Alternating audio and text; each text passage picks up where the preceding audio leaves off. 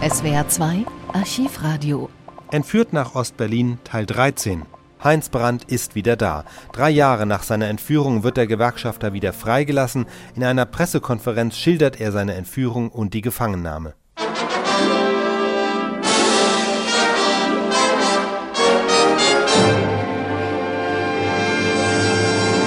Die Zeit im Funk.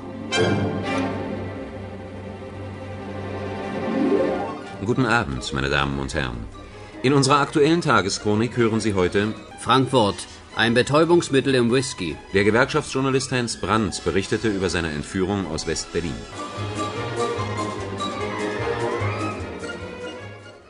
Frankfurt.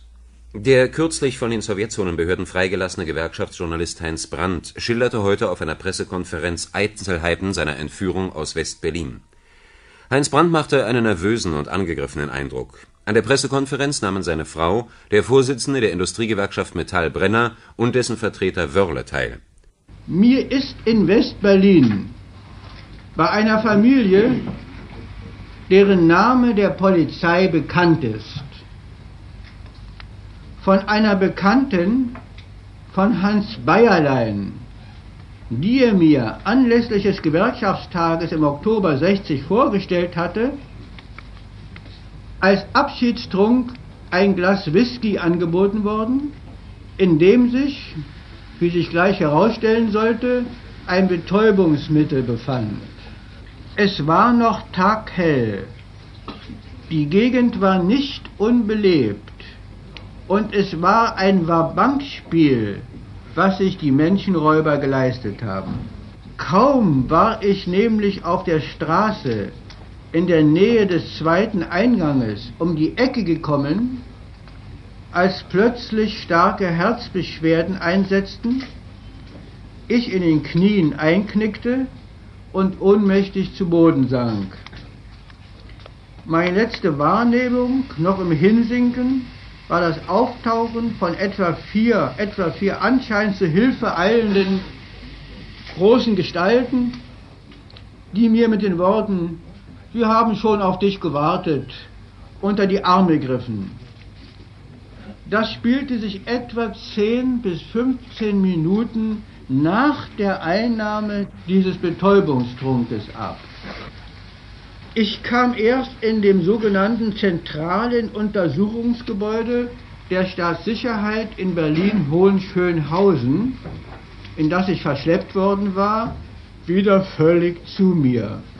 Es dauerte tagelang, bis ich mich wieder im Vollbesitz meiner geistigen und körperlichen Funktionsfähigkeit befand. Gleich am ersten Tage übrigens bot man mir großzügigerweise an, ich könnte sofort frei sein. Ich brauchte nur zu erklären, dass ich freiwillig in die DDR gekommen sei. Und nun begann das seelische Martyrium einer einjährigen, einer einjährigen Untersuchungshaft ohne die geringste Verbindung mit meiner Familie und meiner Arbeitsstelle der IG Metall. Einige Worte über den Prozess. Mir war von der Staatssicherheit nahegelegt worden, wobei man sich auf das Beispiel Wolfgang Harich bezog, in einem Schlusswort anzuerkennen, von der Staatssicherheit korrekt behandelt worden zu sein. Nun gewiss, das ist insofern geschehen, nämlich die sogenannte korrekte Behandlung, als ich nicht misshandelt worden bin. Aber abgesehen von der unmenschlichen Isolierung, in der ich mich dieses lange, schreckliche Jahr über befand, konnte man ja das Vorspiel, den Menschenraub nicht von der Untersuchungshaft trennen. Ich lehnte also das Ansinnen auf ein solches unglaubliches Schlusswort ab. Das Urteil 13 Jahre Zuchthaus war ein glatter Racheakt während meiner Haft, also nach der Untersuchungshaft, nach dem Urteil, die ich in der Strafvollzugsanstalt Bautzen, und zwar im sogenannten schweren Bau, Bautzen II, verbrachte, ein uralter Stall, der abbruchreif ist, konnte ich aus begreiflichen Gründen von meiner Frau nicht besucht werden. Dreimal nur war ein Besuch des Anwalts möglich. In diesen zwei Jahren habe ich nicht mehr als drei Pakete empfangen dürfen. Mir wurde nur, ausschließlich nur die monatliche Post meiner Frau bzw. meiner drei Kinder ausgehändigt. Brandt schilderte dann die Wendung zum Besseren, die sich Anfang 1964 abzeichnete und mit seiner Rückkehr nach Frankfurt am Main am 28. Mai 1964 ihren Abschluss fand. Brandt sagte weiter. Die eigentliche Sensation dieses dramatischen, ja unglaubhaften Falles ist in meinen Augen nicht der Menschenraub. Nicht das ist für mich die Sensation.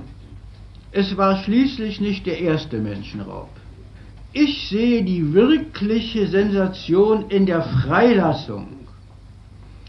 Und zwar nicht nur in der Entlassung schlechthin, sondern in der wahrhaften Freilassung, nämlich zu meiner Familie und zu meiner Arbeit nach Frankfurt am Main zur IG Metall. Sie werden verstehen, dass meine Gedanken jetzt in erster Linie bei den unzähligen Häftlingen weilen, die ich hinter den Gittern, den gleichen, hinter denen ich doch selbst gesessen habe, zurückgelassen habe.